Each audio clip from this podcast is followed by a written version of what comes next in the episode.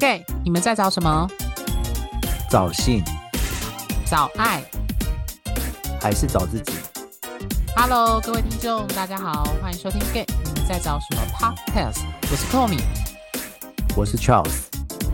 好，这一集呢，一样是我们的系列，还是如何找到适合自己的男友？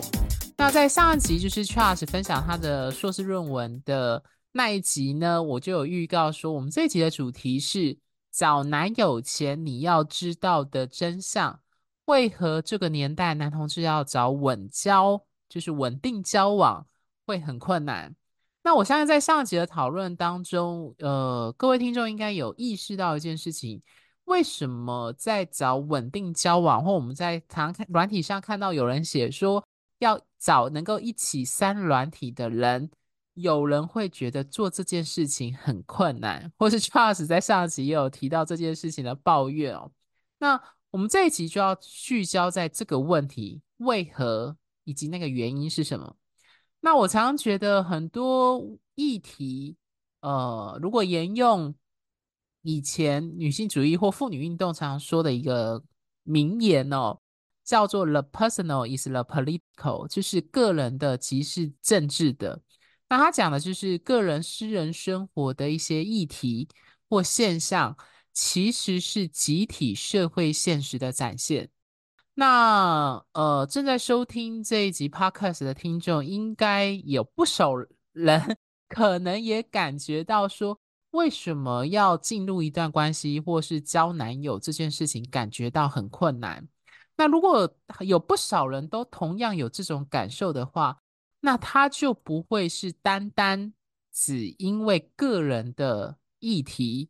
所造成的，就像我们常常说的，呃，按照社会学的观点，就是外在社会环境的影响跟个人的呃人格特质或个人的议题，它其实是交互影响的。对，那我们这一集会聚焦在外在社会，也就我们这个时代、这个年代、这个世代。所面对到的找稳交很困难的这件事情哦，特别是男同志哦。那讲到这呢，我觉得要先跟各位听众去算是科普嘛，或是告知一下，如果从历史的脉络来看呢，Charles 等一下说不定也可以补充，就是我们认为理所当然的自由恋爱，或是呃那种言情小说。琼瑶式的八点档连续剧或现在的韩剧等等的这种浪漫爱的恋爱的模式，它其实并不是以人类的历史或社会发展来说，它的历史其实非常的短。那相关的研究提出，它应该是在十九世纪才出现。所以从古至今，如果我们在谈婚姻伴侣，在这个人类很重要的社会制度的话，它其实并不是所谓的自由恋爱的，呃，时间其实很短。不知道各位听众如果去联想到你自己的父母，甚至是更早以前，像我自己的祖父母，我的祖母就是所谓的童养媳，对，那所以他是没有条件跟能力去选择他要跟谁谈恋爱，以及更重要的是他的婚姻的对象，所以。我们这个年代在讨论的伴侣制、呃，伴侣关系、婚姻、男朋友、女朋友这种自由恋爱的方式，它并不是从古至今都是这样。也就是说，在以前，对多数的异性恋，当然更不用说同志啊，异性恋者来说，他们的恋爱跟婚姻也大部分并不是由他自己所能够决定的，很大程度是所谓的。呃，门当户对，它跟阶级、跟你的经济能力都有非常密切的关系。也就是说，两方的家族，如果以华人社会来说，两两方的家族是不是能够被匹配，才能够决定你的人生伴侣是谁？那我相信 Charles 那边，我记得你的论文也有提到这部分，对不对？呃，其实。这样说好了，其实我论文没有写到这部分，但是我要讲的是说，那时候我记得研究所在开读书会的时候，有读到一本，还有那个有关性别书，我有点忘记它叫什么名字，可是它里面就有讲到说，浪漫啊，那本好叫浪漫爱什么，就是爱的爱的多元性嘛，还是什么？他就讲到说，其实最早最早的婚姻制度，它其实就是利益之间的挂钩，从来没有所谓的什么，我才不管你到底有没有爱他，他有没有爱我。父母只要父母父母把你许配给他，是为了整个两个两大家族之间的利益，所以才会门当户对这件事情，就是我那么有钱才会配有钱的人，什么财团的公子配什么财团的千金之类的。那时候婚姻还有另外状况，就是他他被他是被宗教所支配的。就是我们人不可以自己选，自由选择自己的伴侣，所以就是一切都是借由神所赐予。那是后面才开始的所谓浪漫爱，浪漫就是说把婚姻从宗教中，从被强制利益挂钩中全部独立出来之后，就忽然觉得好像瞬间没有了那些铜臭味的利益或是政治方面的那个酬庸之类的，大家就会开始觉得，就是我们可以自由谈恋爱，因为这个也算是人身自由权。我想跟你在一起，为什么我要我要让父母来指腹为婚或什么之类的？所以其实浪漫爱这件事情，就是我们现在做的就是在浪漫爱。我们做的是浪漫，因为浪漫爱从来都不会过问那个人的家庭跟你的家庭是否门当户对，从来都不会。那但是问题是，我觉得很有趣一点是，其实当你在做交友择偶的时候，其实你你其实也落入一种互相比来比去的状况啦，从来不会因为说。哦，就是我真的很爱你，所以我可以不计较你说我任何东西，这个不太可能。所以就 whatever，就是嗯，我觉得就是浪漫爱是近期其实跟比婚姻制度还要再晚很久才出现的东西。所以那时候状况就是变成是说，呃，当我们人类开始可以自由选择自己的伴侣的时候，一切就是以我有没有喜欢你为准则，为为首要条件。那个喜欢其实就感觉啦，我对你没有感觉，对你没有好感为首要条件。而不再是只是看说我跟你结婚可以带来多少利益，或是我跟你交往可以带来多少利益，因为在以前的人会觉得说交往这些东西是没有的，他们就直接直接跳到婚姻了。他们以前是真的是这样啊，就是门当户对就 OK，就直接聘金下去，直接我们就结婚，没有在什么让你暧昧，然后让你约会或什么东西，其实根本就没有什没有这些东西的。我记得 Charles 的呃那个脉络继续讲，就是说各位听众可以去想想看，有人会说现在还是的确。你要想想看，现在的呃，如果你周围有异性恋的朋友，其实经济能力或者是工作职业，在我们这个时代，我们还是看得到那个门当户对的这个概念的影响。只是那个束缚，相较于我们古时候的老祖先来说，已经算是减轻束缚了很多。大家要知道，在我们当代的一个全球化一个。网络时代等等的，在古时候的人，他其实选择非常非常的少。除了我们刚刚说门当户对，甚至是你能够选择的人，仅止于在物理空间限制上的你能够居住的可能那个地区，甚至是你的阶级，你是没有阶所谓的阶级流动，你可能是什么样的，你父母是什么职业，你通常也大概也决定了你未来是做什么。不像我们现在至少。你在职业上的选择有很大程度，你自己本身可以做决定，对，所以这当然就某种程度也限制了，就是你结婚婚配的对象，对，那当然双方的家族能允允不允许你们结婚也是非常重要的一个影响。所以简单来说，在过去的婚姻跟伴侣上，他其实选择是非常非常有限的。所以，如果我们把这样的脉络拉到现代当今的人类社会，就是我们现在这个状况，浪漫爱的、呃，自由恋爱的这样的状况，一百多年来，将近或者你说要将近两百年等等的这样的状况的话，你会发现，当我们已经脱离，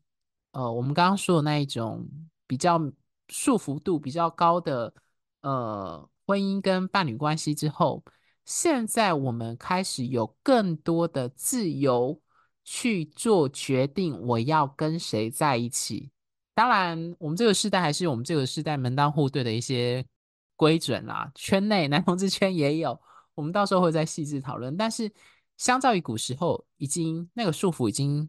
变少，而我们的选择变多。可是，这个可是很重要。我们这节要谈的是，为什么有当代的这个困难？我们我们一般会想要说，自由度变大，选择变多，那么应该会更让人更有幸福感，或者是更容易找到你要的对象。但是好像不是如此，因为当你有了自由，你的人生自己做选择，也意味着你人生的，不论是好是坏，你都必须承认这个选择的代价跟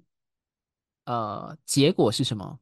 所以这带来一个麻烦，就叫选择的吊诡，也就是说选项太多，但是会让我们无所适从。我相信各位听众从交友软体上会有感受到这种非常强烈的状态，就是你马上打开，不管是圈内的 Grindr 或是 Hole 内，或者是 Tinder 等等的左滑右滑的交友软体，你迅速就可以看到上百个以上的潜在。对象，请允许我用 说潜在。但有人会说什么打开软体啊，至少二分之一不是你的菜。Anyway，如果你要这样说的话，但是对你来说，软体提供了一个非常多的选项，在社群媒体、网络交友软体上都出现这么多的可能性。但是你会发现，人反而这么多的选择会让我们无所适从。那个原因是为什么？Charles，你自己觉得？我觉得是因为忽然这样说好，我觉得是因为，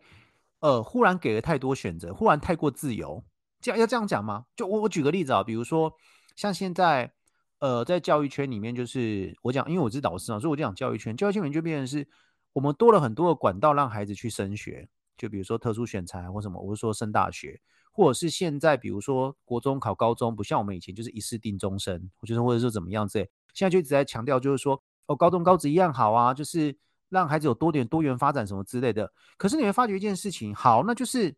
以前我们就是我们这一辈的已经开始有人开始已经当父母了，所以就会觉得说，那我们就是给孩子多一点选择。可其实到最后你会发现，就是那我给孩子多一点选择的时候，有时候你去问孩子说，那你之后想要读什么，想要干嘛的时候，他会觉得他什么都不知道。但是我就说，那爸爸妈妈意见，爸妈就说看我都可以啊，就变个状况，就是说，其实我觉得在选择这件事情的时候。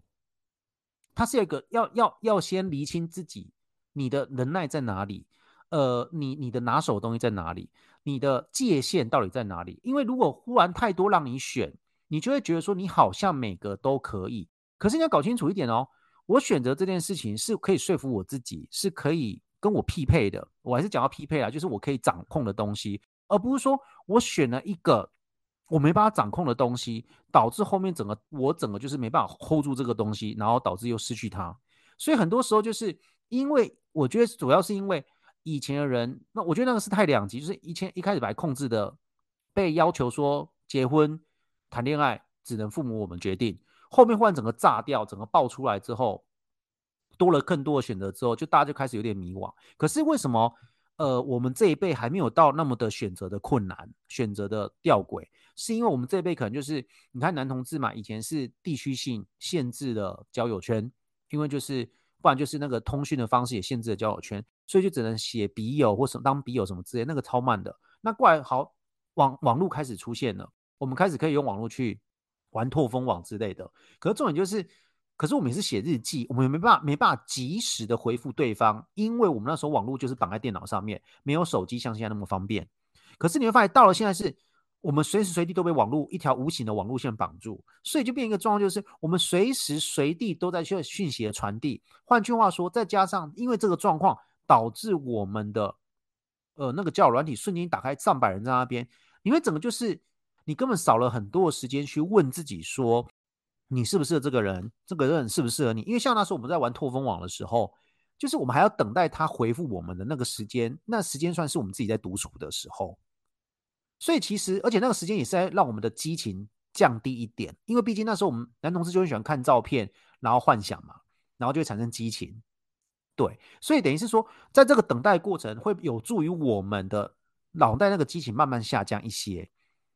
如果今天这个人我一开始对他很喜欢，就是很冲动。但是过没多久就马上降掉，那表示很简单，就是这个人我们只是对他透过太有太多的想象，但是不代表他真的适合我们。可是你看现在，现在软体上面是随时随地都可以回复，一秒就可以秒读，秒秒读秒回，所以你对他的激情一直被他勾住，但是你从来没有认，你从来没有自己的独处时间问自己说，这真的是好的吗？这真的是适合我的吗？还是他我只是一时的精虫冲脑之类的？所以我觉得是因为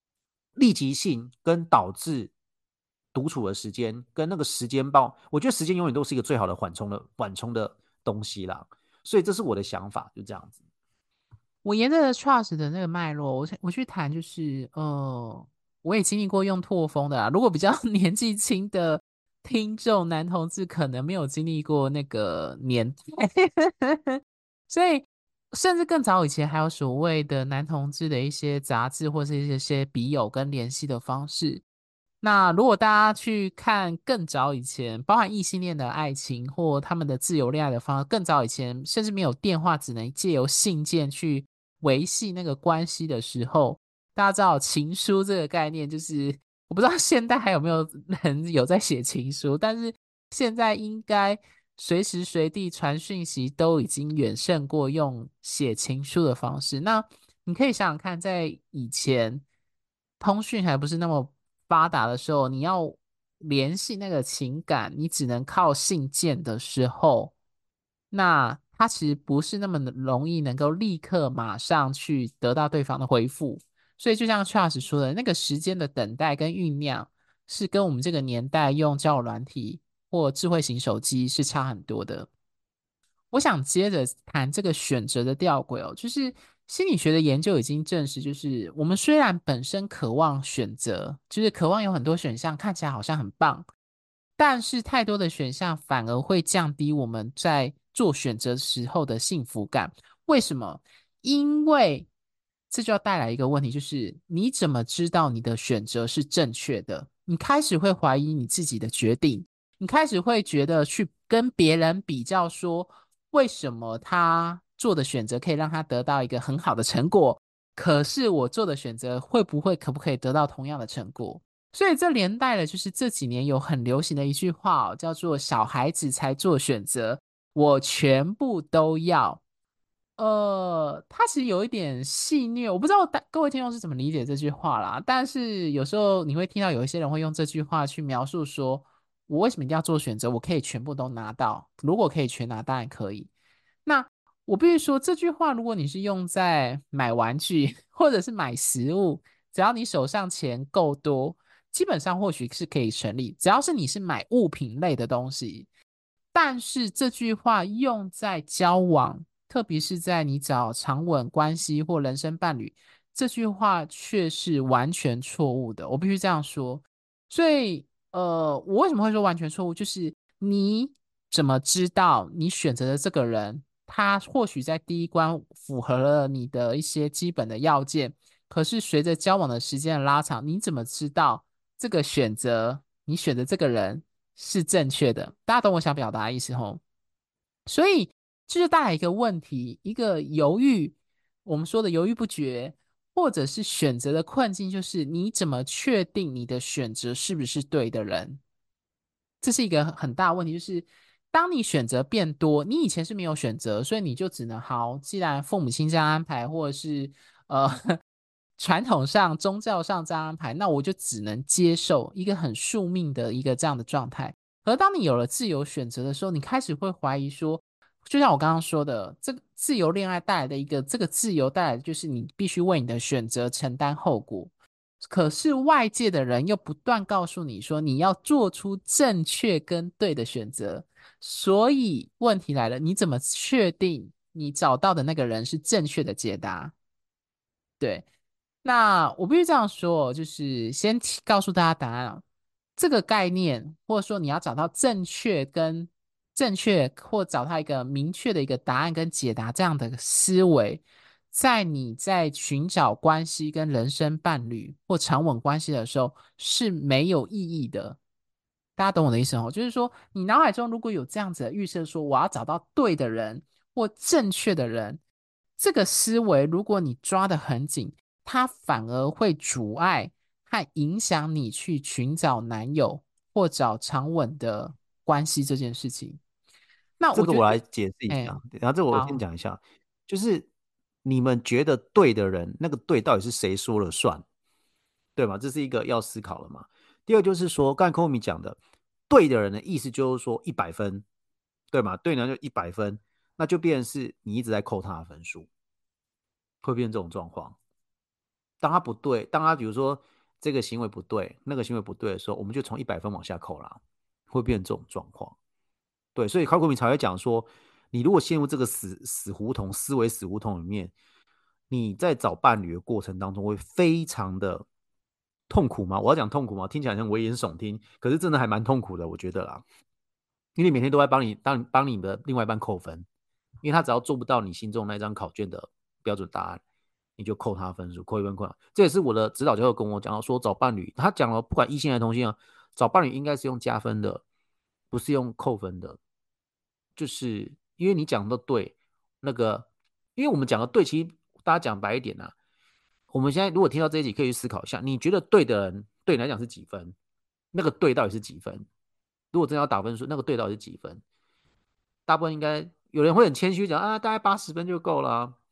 那当然有些会直接讲说宁缺毋滥嘛，就是要九十分以上。那但是如果今天，但是如果那个对。你要怎么验证他是不是对的人？你不是就跟他跟他长期相处了嘛，对不对？但是那一开始终于来啊，一开始你怎么又知道他是对的人呢？你要马上就决定他不是对的人，他是对的人要跟他，你要验证他是不是对的，你就一定要跟他在一起。可是你却用了短短不到几个礼拜时间就跟他在一起了，这不是很吊诡吗？你要验证他是对的人，你就要跟他在一起长时间相处才可以去评量嘛。可是你们确定要在一起的时候，才用不到几个礼拜吧？男同志通常平均来看，应该通常是几不到几个礼拜，不然就是。一个礼拜 就会说要在一起，那个那个冲动下来应该是这样子啊，最最久不会超过三个月，我会觉得是这样子，所以这个是一个非常，我觉得它是一个让我觉得一直非常吊诡的地方，这这是我的想法啦。我觉得那个暧昧期，就是我这样讲好了，我真的遇过不少长期交往的伴侣，最后如果他分手分的，就是有我听过几个例子啊，就是交往六七年，结果最后分手的时候。他跟我说，他没有想到他对方有这个一面，他突然觉得我我不认识这个人，为什么他会做出这种事？最后决定分手。大家懂我的意思吼？连交往六七年的人都会发现伴侣有一个他无法理解的不为人知的一面。大家想想看哦，假设各位听众是已经三十岁，跟我们差不多的，或二十多岁也 OK。你想想看，你现在认识的这个人，他人生有二十多年、三十多年、四十多年，甚至。五十多年，他都是跟你在你跟你认识前是过着你所不知道的人生，你怎么可能短短当在两三个礼拜或一两个月就完全通晓他的所有面相？大家懂我想表达的意思哦？就是，呃，我顺便吐槽一下，就是有一些人会说他看人很准。我自己做占星师，很多人也会说哦，看星盘可不可以看什么人？我们我们都只能说我们会抓大概，可是你最重要的还是你要跟这个人相处。可是就像 Charles 说的，有时候我们也不可否认哦，很多时候有些人甚至是包含朋友都会跌破你的眼镜，会说嗯，你怎么会做出这样的选择？或嗯，为什么你会这样说？就是会超出预期，说这跟我以前对你的认知跟理解不同。所以这就问题来了，就是你希望找到一个最正确的解答，知道说这个人是你的正确选择，那个对的人。可是在这几个礼拜，在这几个月当中，你怎么能够百分之百的确定？你一定要保留一个空间，去意识到说他一定会做出超乎你预期，或者是就像刚刚 Charles 说的，他做的有些行为，绝对在你的主观的意识里，你觉得你是会扣分的，对。那只是我必须说，就是人都活在自己的世界，很多时候你觉得扣分的选项，可能未必你的其他朋友会觉得是扣分，可能会觉得还好。大家懂我的意思吼？对，那这当然在我们后会后面其实会再更细致的去讨论说，到底为什么我们会陷入到自己的那个衡量的标准当中，会觉得这件事非常的严重，可是也许有些人会觉得没有那么严重。那到底这个关系可不可以继续？到底这个人到底是不是正确的人？到底我要不要分手？对，我觉得这是一个非常大的一个 question，就是永远是在伴侣关系，包含你在暧昧，在要确定说我要不要跟这个人交往时，都是不断浮现的。到底你要不要呃告白，或你要不要接受这个人的告白，要跟他在一起？所以那个追求正确解答跟对的选择的这个压力。一直都会是在所谓的浪漫爱跟自由恋爱的这样的市场上市场当中去面对到的一个问题，特别牡丹的人当中，一定有一部分的人的议题，就是因为他怀疑或担心自己做的选择正不正确，而一直很难踟蹰的去进入一段关系，会让他犹豫不决，进而错失进入关系的机会哦。这个是我们之后的集数会再讨论的。不过我要接下来带入一个，刚刚 Charles 其实有提到，到底什么是对的人？那个对的标准是从什么而来？那我们接下来要讲的一个，就是一个社群媒体造成的比较心态。有时候你觉得什么是对的、好的、想要的恋爱或伴侣关系，它其实，在我们这个当代社会、当代我们这个时代，包含在圈内文化里面，它是来自于社群媒体造成的一种比较心态，而且它会让我们造成绝望跟痛苦。我相信啊。各位听众应该都有一种感受，就是当你在滑脸书或 IG 的时候，其实这个好几年前脸书开始兴起的时候，就已经出现这样，呃，有一些学者研究就已经指出了，长期一直使用社群媒体反而会造成幸福感下降。那个下降为什么？因为讲直白一点，就是你会觉得，好像你周围的朋友或 IG 上的人，好像都过得非常的光鲜亮丽，非常的美好，只有我自己感觉到这么痛苦。对，其实我们会再拉一集认真讨论，就是圈内的网红文化是怎么塑造出一个 值得去检视的一个恋爱的脚本，跟你说一个样本，去束缚某一些人对于恋爱关系的想象。这我们会另外开一集。但是简单来说，在这一集我们要讨论说，我们这个时代面临的一个问题就是比，讲直白一点，就是我之前常说的计较跟比较。我觉得人类社会只要是一种群体动物，一种群众的，特别是现在网络媒体那么发达，你就会不自觉的会陷入一种计较跟比较的状况。那这个计较跟比较的状况就会造成一个，我觉得好像别人都过得比我好。那在此，请让我引用，就是呃，我们之前推荐那个脱单指南那本书作者呃尤里他所讲的一段话，我觉得他讲得很好。他说。古人住在人际连接紧密的村庄，看着其他情侣相爱、吵架、分手，没有所谓的私人问题。大家可以想想看，如果有人是住在那种，呃，比如说眷村啊，或者是就是谁发生什么事都会知道谁发生什么事，这样子就是没有什么隐私跟秘密。可是，在今天呢，我们这个时代，别人呈现在我们眼前的感情关系，多半是演出来的。像是精心设计好的，配上 Instagram 的滤镜的社群媒体动态，某人在登山途中激动宣布订婚的贴文，或者是宝宝酣睡在胸前的度假照片，这让人会觉得仿佛只有自己的感情生活经历撕心裂肺的痛苦，而且灯光效果还没有那么美。那我们会觉得别人的感情生活好像都很美满。这时候我们就会陷入觉得别人都很幸福，但是我们为何那么痛苦？或者是为什么别人都可以交到男友，为什么我交不到男友？这样子的一个比较的状态。好，那 Charles 这部分有想要补充的吗？完全没有啊，就是一直羡慕别人交到男朋友，可是我觉得不是没有交吧，是要来找你的都不要吧。对，我觉得社群媒体是一种。它只呈现片面的东西，我必须再次强调哦。嗯，大家可以想想看，脸书上最常或 IG 上，特别是 IG 经营啊，特别是我们之前在讲的网红，大家都是报喜不报忧。大家有没有觉得有一个现象，或者是就算要报忧，你会发现它会有一个 SOP 流程，就会想说哦，我怎么样多痛苦，我怎么样，可是我现在已经回复到，或是我已经走出来了，就是说它有一个很具体的叙事。就是他怎么去编写那个贴文，怎么去拍那个影片，都是刻意的去编排好的，更不用说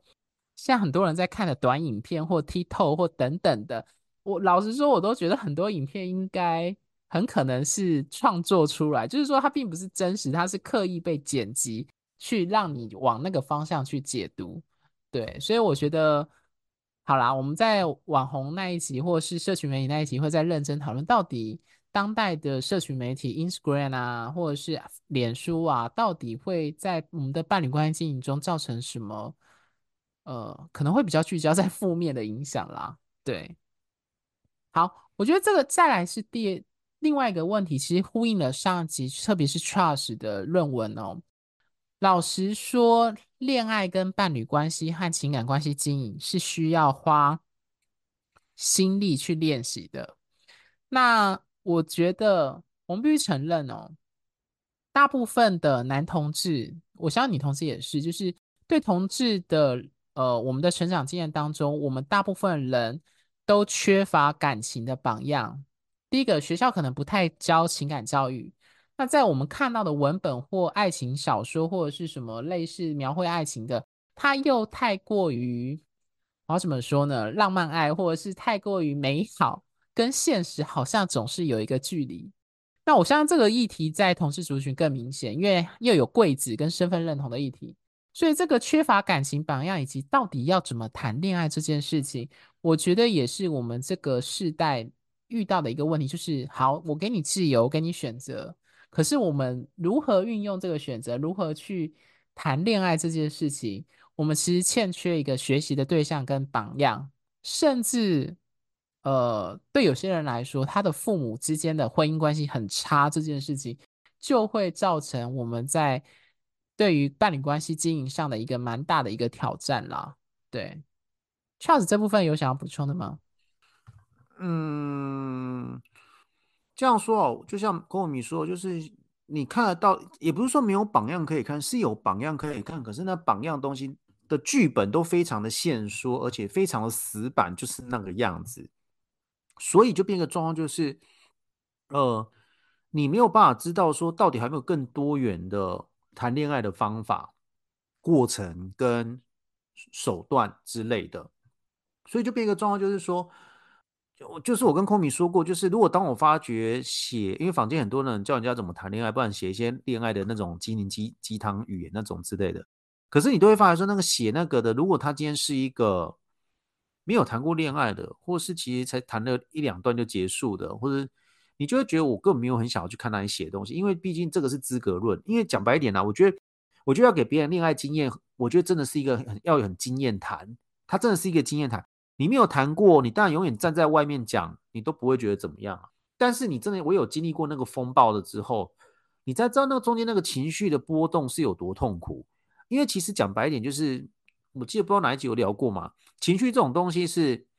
很多事情不是人不可以理性，是要理性之前会经过那个情绪的波动，那个情，但是那个情绪波动没有被处理，导致后面的理性在我们恢复理性的时候，事情都已经犯下大错了，会变成这种状况。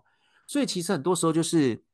后面理性的话大家都会讲，但是前面理性感性的那个情绪在处理的手段大家都讲不出来，因为他自己也没有去认真体会过这件事情。那这个情绪的处理手段这个东西，你要怎么知道处理这个谈恋爱失恋人的情绪？这真的是非常经验谈，这个是一个没有谈过恋爱的人，他真的讲不出来的东西，他真的没有办法讲。所以你会发现坊间很多东西都是他写出来那些什么心灵鸡汤、校园爱情、校园那个东西，那那或者是比如说呃那个谈恋爱那些。剧嘛，给你看，你去看，你去看那些谈恋爱剧本，或是你在看偶像剧或什么之类的，看别人谈恋爱，你都其实本身都是用理性的状况去看的，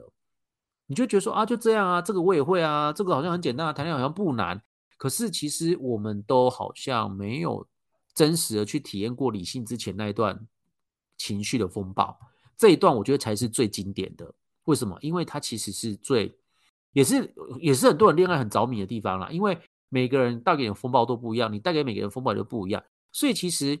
恋爱的脚本其实差不多，就是就是平淡生活脚本都差不多，就是柴米油盐酱醋茶，每天晚上讲个晚安，讲个电话就结束了，就这老夫老妻真的是这样子。可是重点是前面那一段情绪的波动、拉扯什么之类，这才是塑造你你们专属自己两个人之间的恋爱模式。我觉得是这样子，对，所以其实我为什么讲说？恋爱的脚本，我们其实如果真的把情绪纳入进去的话，恋爱脚本你看都看不完。因为，所以我们都会问说：哦，我们现在我跟我女朋友怎么样怎么样？我跟我男朋友怎么样？他们来跟我讲说，其实你很多时候就是，我都问我自己说：我这个这个这这个状况我没有遇过，哎，那我就只能干嘛？我就只能去处理他的情绪，安抚他的情绪，因为我有理智回来，他才能够比较细心的思考，说是真的要分手或什么之类的。对，所以其实，嗯，其实早点谈恋爱是好的啦。可是因为早点谈恋爱，其实你也知道我们的理性脑还没发育完全，所以早点谈恋爱一定很多都是情绪的波动期，就这样子。对，但是就是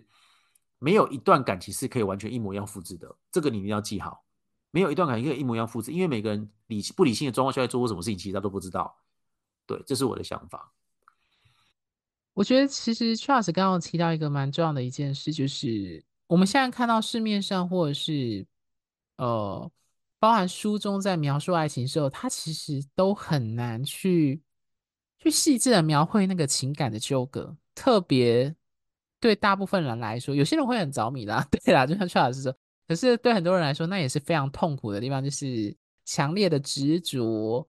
或者是得不到的痛苦，或者是各式各样情绪的浪潮，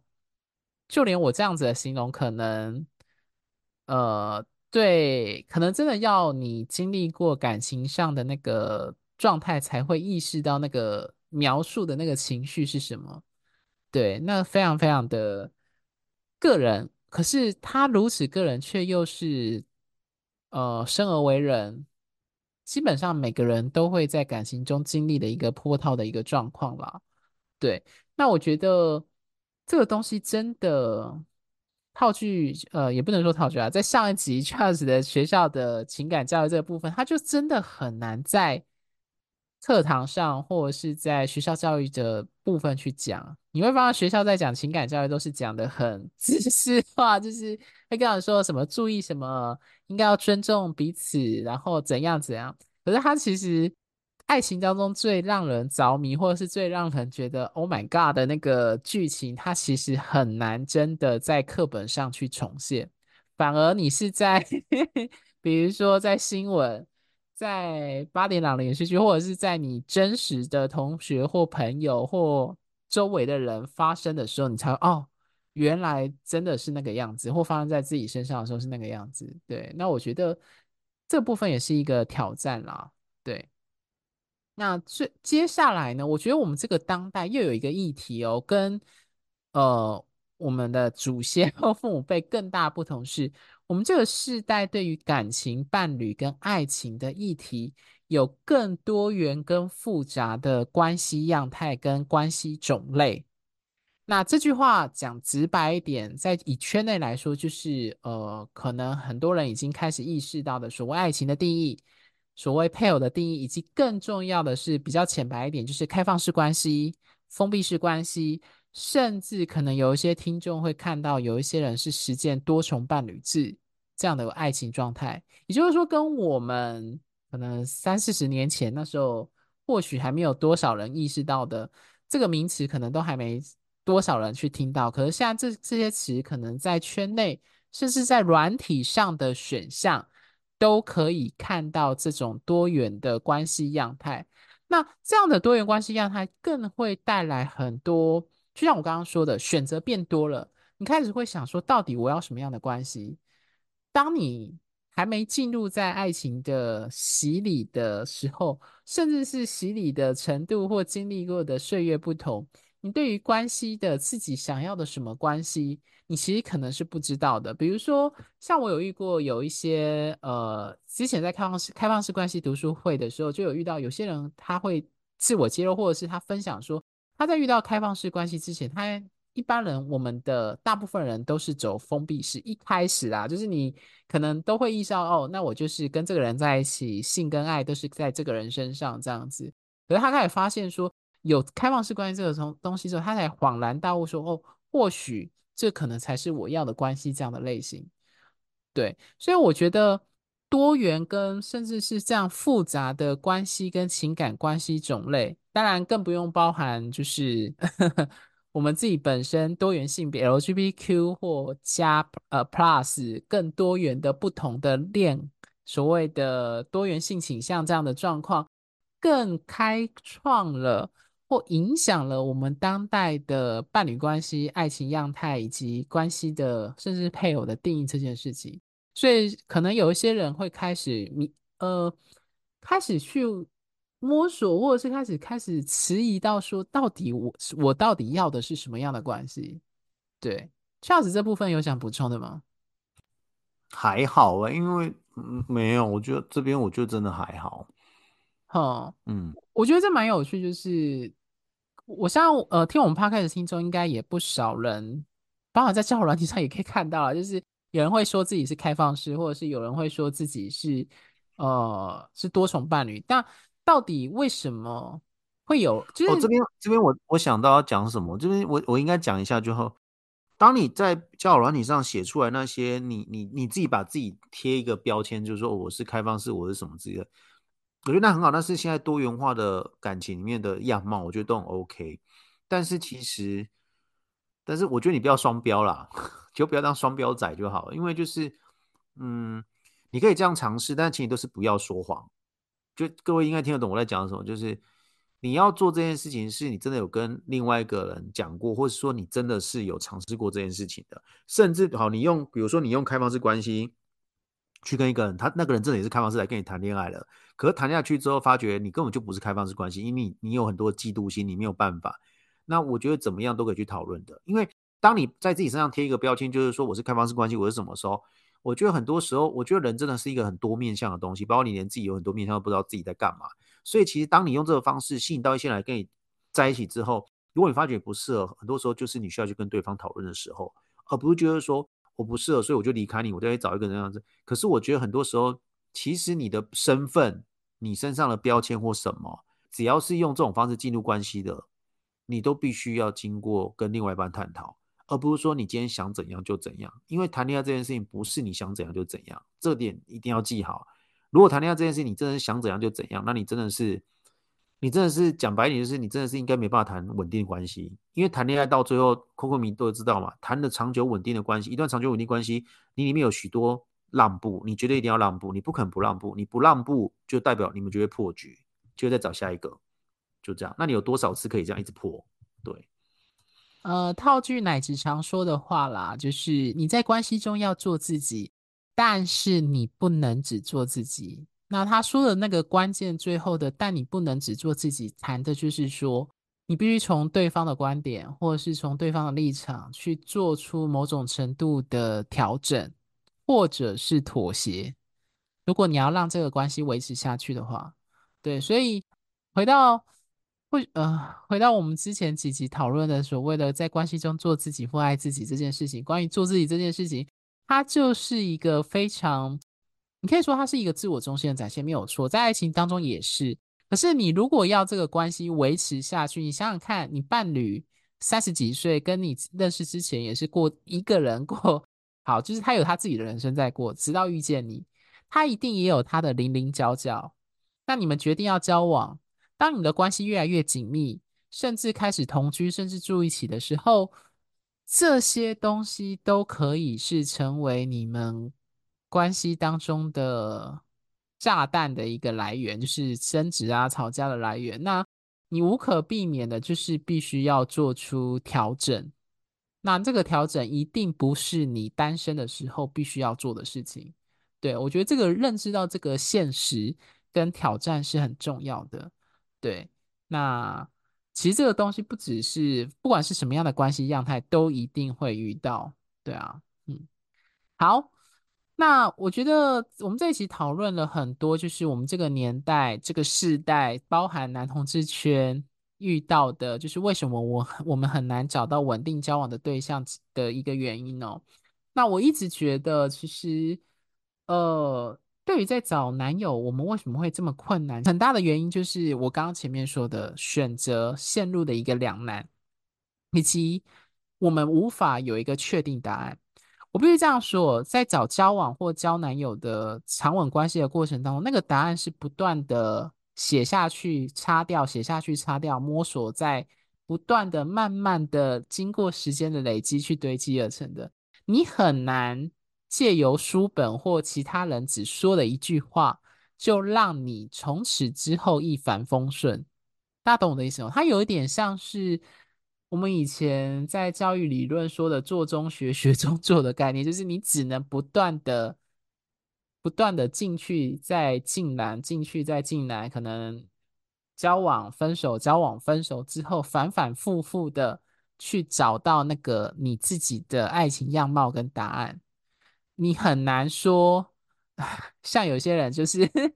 会在软体上打很多条件，然后他就觉得说，我就是要找到这个条件的人。他就是对的人，依据我跟 Charles 私底下讨论，这种通常不可能，百分之九十九点九趴，除非你是像迪士尼或者是王子跟公主从此过着幸福快乐日子，或者是中了大乐透的头奖这样子，才有这样的几率。不过我觉得应该是不存在的啦。对，所以这里回到呃，很多人在探讨伴侣关系常出现的一句话，就是你要为了一棵树放弃一整座森林吗？或者是你，甚至我们可以反过来去质疑说，这句话到底是不是对？就是一棵树跟一整座森林，大家觉得你做的这个选择，选了这个人，是不是还有其他人的选择存在？对，Charles，你是怎么去看待这句话的？还蛮常，以前还蛮常听到这句话，嗯。可是这个有点麻烦呢。我觉得这段话其实我一直没办法完全完全理解，是说，就是。它分成两，我自己会把它理解成两种方，一个状况就是，好，如果你你已经跟这棵树缔结连理了，意就是说你们已经在一起了，那树就是人的意思啊。你已经在一起的话，然后可能时间有点久，或是你开始对它挑三挑四的，你就觉得说是不是还有更好的？那你真的要去思考说，呃，你确定你要离开他吗？你搞不好你们在一起三年或什么之类的，那他可能只是有一些小毛病，你真的不顺眼或什么之类的。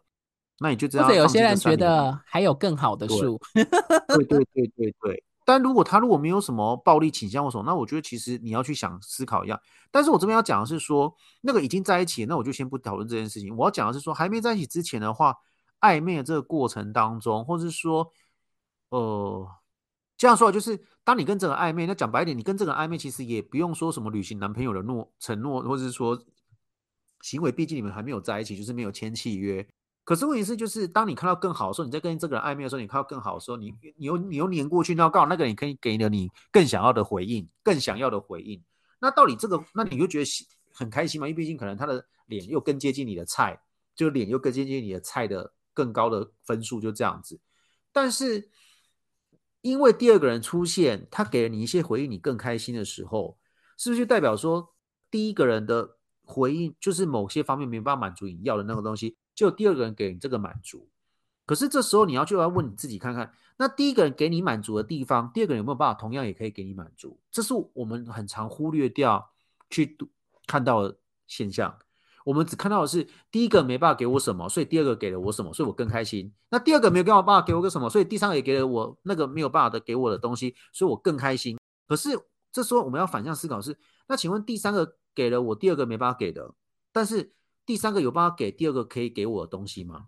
或者是说，第二个给了第一个没办法给的，那第二个有办法给第一个已经可以给我的东西吗？这是我们要讨论的东西。所以这其实也造就开放式关系，他们那一派就是那一些人，他们会觉得就是因为不可能一个人满足你所有的东西，所以我们当然就是可以同时跟很多人交往或是来往之类的。但是我们先先移到先回到封闭式这边一对，我们以一对一的状况来看的话，或是暧昧的状况来看的话，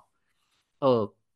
你我不管你是一对一的暧昧，或是一对三的暧昧，一对四暧昧，有些人跟你可以一对五的暧昧。但是问题是，你总要选出一个交往吧。如果你是想要走单一封闭式的稳定关系的话，如果是真的是这样的话，你这五个里面、四个里面、三个里面、两个里面，总要找一个交往吧。那你到底，呃，不可能一个百分之百完成你。如果真的要百分之百完成你想要的东西，那你就跟你自己交往就好，这是最快的。就是我们讲这是最快的。所以其实我们在做这比较的时候，其实要问的是说，一跟二。二二给了一没办法给的东西，那请问二有办法给一可以给你的东西吗？那你确实，我跟你讲，如果你照我这种方式反复这样比较下去，你根本就是全部都不想要。为什么？你就觉得说没有一个人是完美的啦。讲白点，然后到最后说，我这些都不要，我再再去找那个。那先生，请问，我继续讲，你只要没有进入关系，你就不要跟我讲说你谈过恋爱。我只能这样跟你讲，因为有很多东西是进入关系才练习的，才能跟对外宣称说我就是有谈过恋爱，我就是有经验，有那个资格跟你聊恋爱的东西。可是你就光是在前面那些比较过程当中，你就一直没有，一直没有，一直没有啊！所以其实不要因为一棵树而放弃一片森林的意思。我如果在暧昧的时候，这句话意思，我觉得应该就是说，你要么就好好认识这棵树，然后就是如果你确定要跟他在一起，或者要怎样说，你就不要再去看其他棵树。但是如果今天你又你又是摸这棵树，然后眼睛在看其他棵树的话，其实我觉得你这样永远是是这片森林走出去之后，你还是什么都没有。你还是什么都没有，就是说，可能很多暧昧，然后讯息回不完，然后跟朋友跟朋友在聚会的时候，你再回别人讯息，然后就说：“哎呦，很憨哦。”可是兜了一个月、两个月之后、三个月之后，朋友问你说：“哎，是不是在一起了？”你就说都没有，这不是很吊诡吗？朋友就说：“哈，怎么会？你不是你的那个交友讯息上面好多未读的哎，为什么他们都不好？啊，你说啊，他们就不好啊？真的不好吗？你都没有读人家讯息，你都没有跟别人互动什么，哪里不好？你是看脸啦，你是看脸在觉得他好不好的啦，承认吧。因为一个人到底好还是不好，就是你自己就凭感觉说了算。可一个人到底好还是不好？”一定要相处过来知道嘛，所以其实术跟生理的关系，我觉得很多时候是，当然交由你自己选择，你可以有很多时间去玩这这套游戏。可是其实当你在反复比较的时候，我就还是讲一，我一直在讲界限，因为我最近在讲界限，因为你要愿意投入多少时间，像我现在都给我自己一个原则，就是我跟这个呃，比如说如果真的暧昧，三个月为限，超过三个月其实没有告白，没有更进一步，那就没有了，我就没有了，或者是说。我开始跟这个人聊天，佩瑞到我跟他聊天，我就跟我讲，我主动三次，我主动开话题开三次。如果他回给我的东西就是那种直接断掉、直接据点的，我就不再理你了。那请你不要跟别人靠腰说，就是呃，都好难聊，怎么之类。我觉得你才是最难聊那一个，这是我的想法。好，我觉得刚刚 Charles 有讲到一个点，然后我是从这个点去切入，就是呃，我是不是要为了一棵树放弃一整座森林树，或者是？我要为了一棵树放弃一整座森林，一个是问句，一个是肯定句哦。各位听众还记得我刚刚前面有讲吗？就是近几年来有一句话很常用，就是小孩子才做选择，我全部都要。那有另外一句话，其实更早以前就在中文的俗谚就很常讲，就是鱼与熊掌不可兼得。我必须说，就是在伴侣关系或交往这件事情哦，后者也就鱼与熊掌不可兼得这句话，我觉得才是正确的。小孩子才做选择，我全部都要。我觉得这个在伴侣关系跟交往，特别是用在人身上，基本上他无法，我自己觉得他无法成立。那为什么会无法成立？这就回应到说，为了一棵树放弃一整座森林。我觉得这个命题或这句话的森林本身就是一个迷失。为什么我会这样说？我分享一个故事，就是我以前好几年前约炮认识了一个 top，就是一个一号。他那，我就那时候他就跟我说，他曾经有过一个人生梦想。我现在听想起来都觉得很像，就觉得很有趣。他说他的人生梦想就是干骗干干骗全世界的帅哥。好，听起来很 很伟大的梦想，但是第一个有可能吗？我们知道这当然有人会说这只是一个夸饰，或者是一个说好玩的一个那叫什么？嘴炮的话，对。可是我觉得回到这件事，就是说那个森林，请问，请问那个森林的定义的范围多大？如果你要说以男同志来说啦，对，我们男同志的确是少数，的确是性少数，的确是就是你如果不是用软体，你周围大部分的男生可能还是异性恋居多，他不会是你的森林，也就是那棵树的选项。可是你想想看，现在打开软体，打开 Tinder。有上百上千位的男同志可以让你选，森林这么大，再来就问题是，我觉得这句话非常关键哦。你的时间跟精力是有限的，你的性能力也是有限的哦。就是你如果要试车去决定说我跟谁在床上合不合，你能够做爱的时间跟性能量也是有限的。那请问，森林这么大，有这么多选项，你如何去挑选出？真正适合你的人，就像刚刚 Charles 说的，你如果只是看照片、看脸或看身材，anyway，只看外貌或看他档案写的文字，你怎么知道这棵树是适合你的人？也就是说，你自己本身的精力跟能量、时间就是有限的情况下，你只能去挑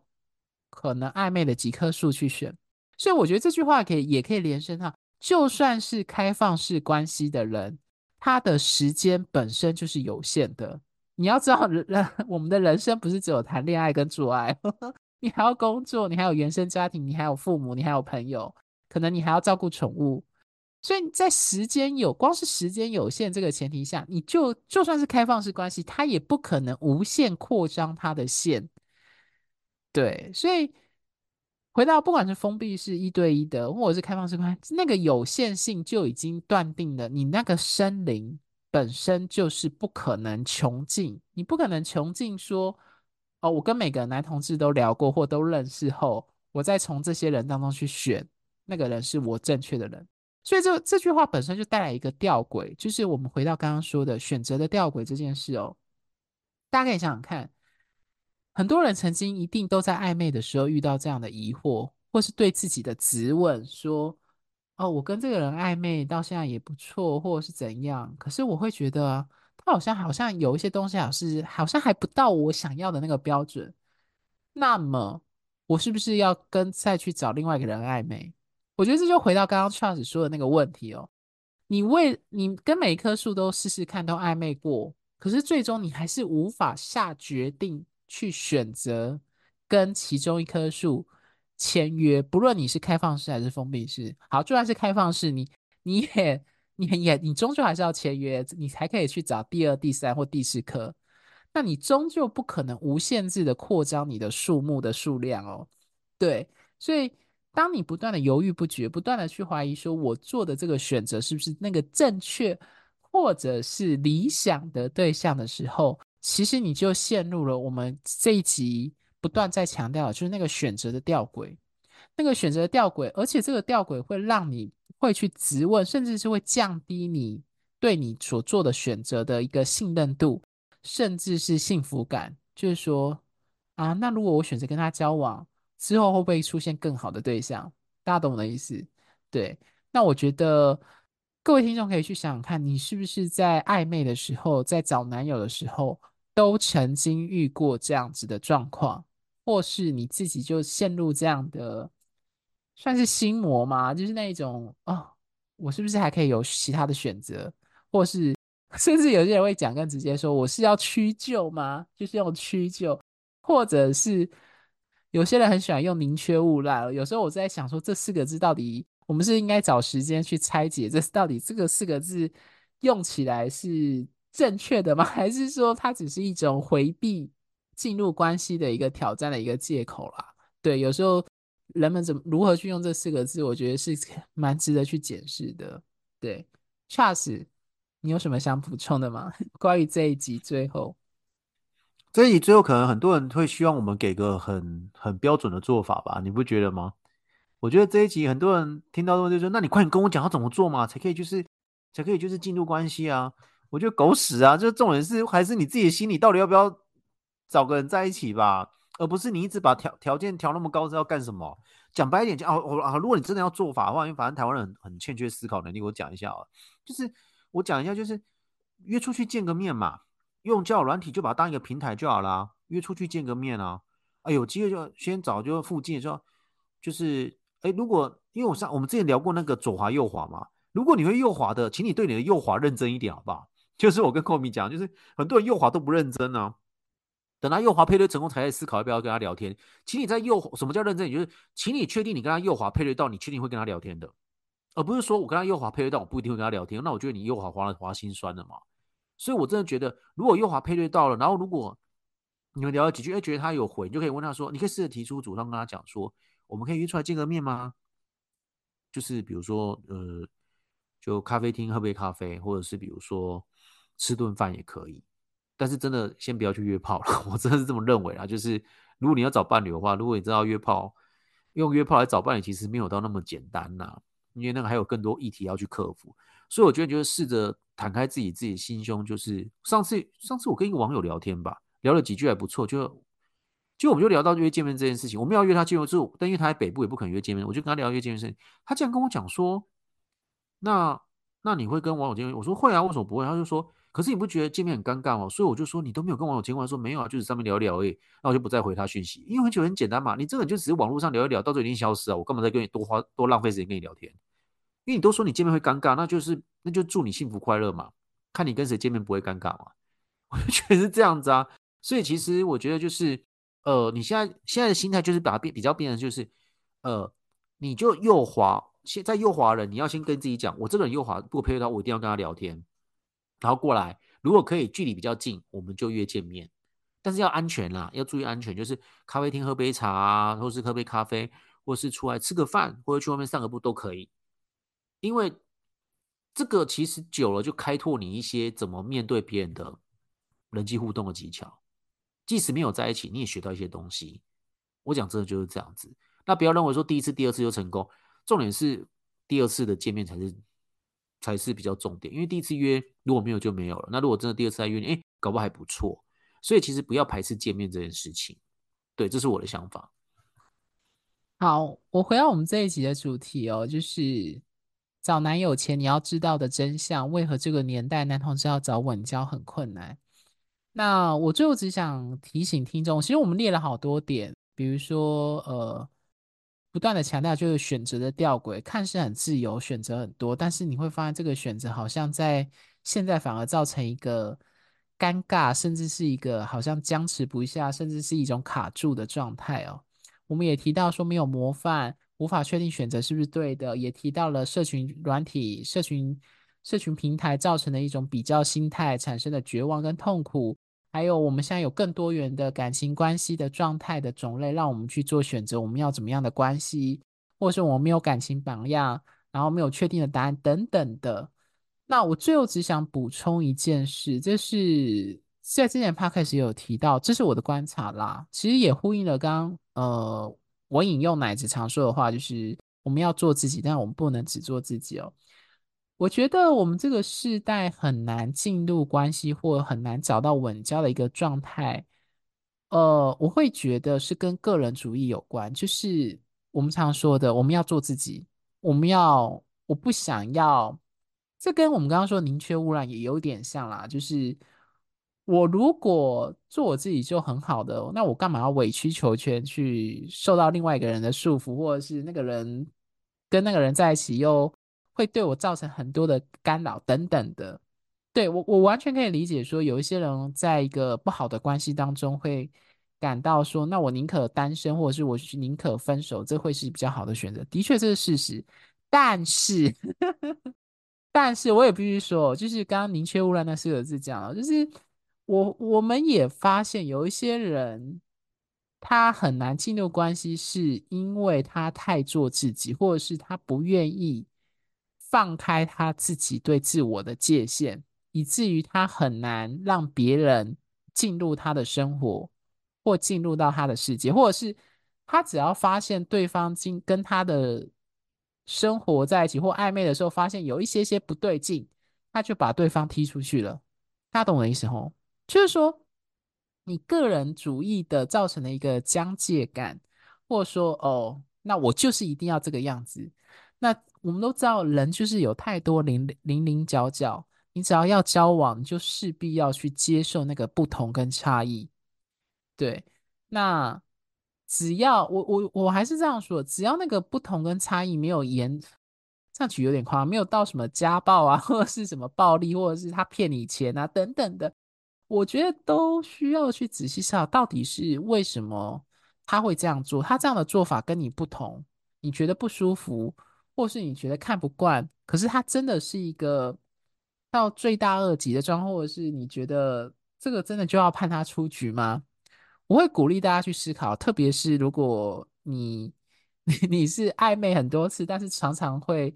不自觉就把对方筛掉的人来说的话，那可以去想想看，是不是你对于自己一个人的标准，就是说，哦，既然他不是我要的，那我宁可单身这样子的状况。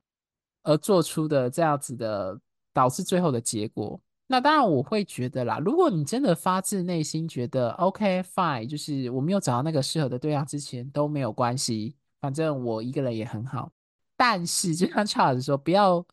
不要一方面就是说呃在靠腰自己找不到男友，可一方面又是对别人非常的严格说，呃为什么？都找不到适合的对象，大家懂我的意思哦。就是说，你明明把很多人都筛掉，就是用一个很严格的标准去筛选别人，但是又不断的在社群媒体或者是跟朋友抱怨说，为什么都没有好的对象，为什么都没有遇到好的对象？大家懂我的意思？对，所以这当中的那个频段或尺度的拿捏，我真的觉得很复杂啦。对，但我觉得鼓励大家去思考说，当我们太做自己的时候。我们是不是会因此就把很多人拒于门外这件事情？对，嘿，大家就是这样子。好，最后 Charles 有什么想什么话对听众说吗？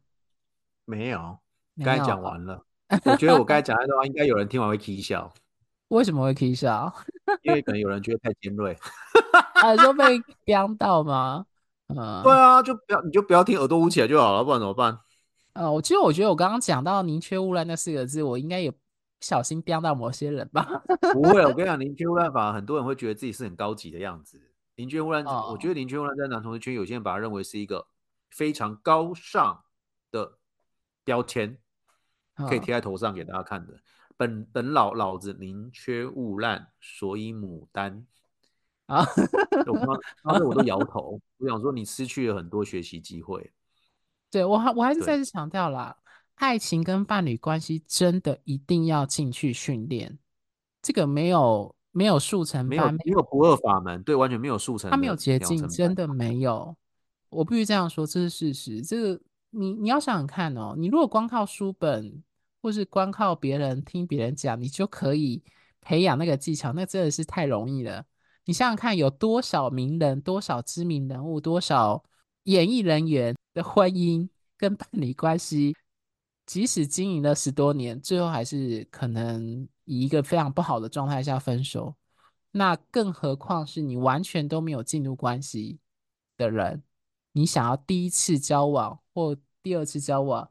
就可以达到那样的境界，我觉得那个不是，呃，这叫痴人说梦吗？这样讲有点也有点强，有点。强烈，但我真的是这么觉得啊，就是还是真的进去晃一晃，对，就当做被骗吧，就进去晃一晃。我觉得这是你会意识到，你一开始在外面所想象的那些标准跟规则，进去之后看到的是不太一样的，这是我的想法啦。嗯，对，好，那我们这一集的讨论内容就到这边，我们就下一集见喽，各位听众，拜拜，拜拜。